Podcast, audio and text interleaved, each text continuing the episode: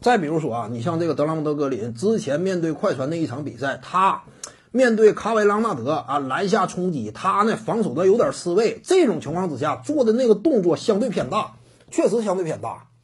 常规赛期间做出这样一种动作呢，让人感觉啊，怎么讲呢？你这就不能怪球迷啊，舆论纷纷，做的动作确实偏大。但是呢，就这个球，格林是否是真正恶意呢？我判断啊。就是不是真正恶意？为什么这么讲呢？如果这种场面是发生在季后赛的话，你这玩意儿那就是怎么讲？你这还不是恶意啊，对不对？如果是发生在季后赛的话，那球迷讨论你，哪怕没有真凭实据啊，季后赛当中你有这种动作，那也只能说啊，你看来你比较坏，对不对？你这动作相对脏。如果是季后赛，你可以这么讲；常规赛期间不至于。你仔细看啊，联赛当中。这是一类球员的典型的呃应对这种防守失位的一种做法，呃非常典型。有一类球员都这么干，哪一类球员呢？贝弗利呀，什么这个鲍文呐，拉加贝尔啊，德拉蒙德格林呐，就他们属于什么？出身相对低微，我想在联盟当中立足啊，混一碗饭，我必须得打出自己出野的一面。我小矮个，只有一米九八，我是一个内线，我又是一个 DPOY 级别的防守悍将。我想捍卫住我的防守荣耀，在我的一亩三分地之内，我得守住阵地，我得让对方啊看见我就嘚瑟，他必须得这么打。联盟当中是有这一类球员的，贝弗利不也是吗？哎，小体格，说白了，你跟猛男俩人对抗啊。贝弗利这样的，真说他啊不展现出自己疯狂玩命的一面的话，他不可能跻身最佳防守阵容。贝弗利啊，为什么防守数据好？他有威慑。他才形成的防守数据好。你比如说联赛当中一整统计一名球员啊，他的防守能力啊各个方面有一些比较深入细致的数据统计高阶数据。但是呢，你像贝弗利这种球员，他凭什么就在这种身材的情况之下啊，他防守数据居然说比较好，甚至在面对有一些明星球员的情况之下，打出不错的防守表现。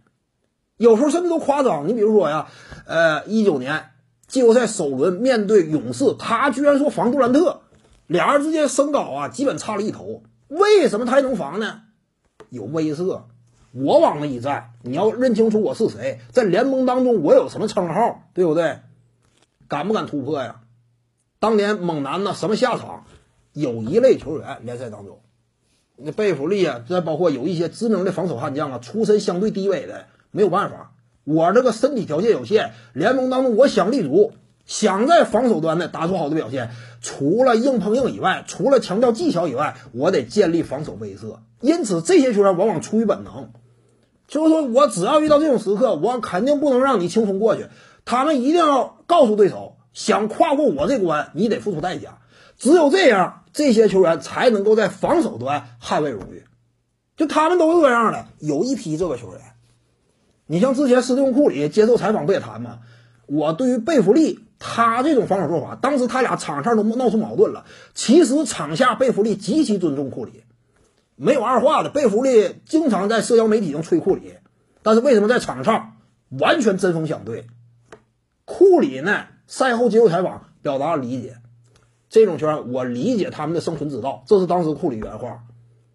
没有办法，各有各的活路，对不对？NBA 联赛归根结底怎么讲呢？职场。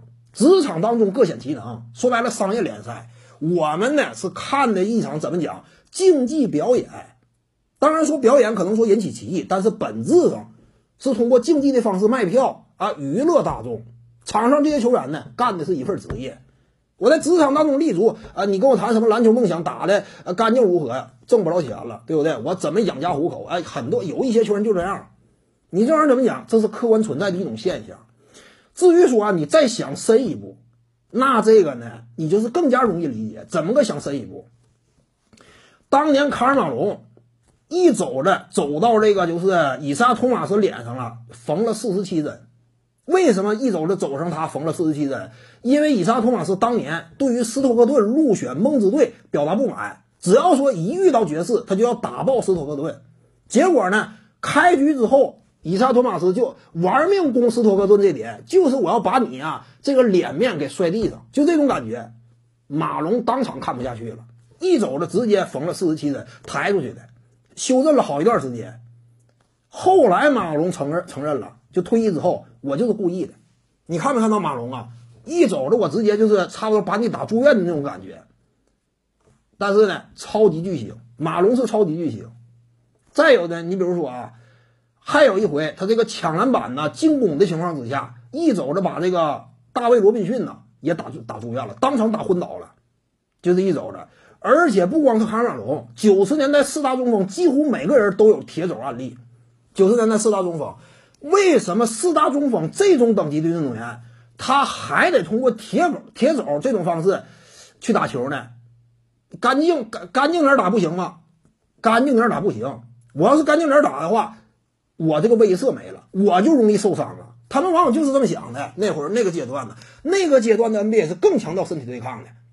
呃，我不铁肘啊，我下来之后不滑了一圈啊，其他人敢贴我近的话，我要么踩人家脚上，要么呢就是被对对方这个铁肘挥倒。所以当时就是风格。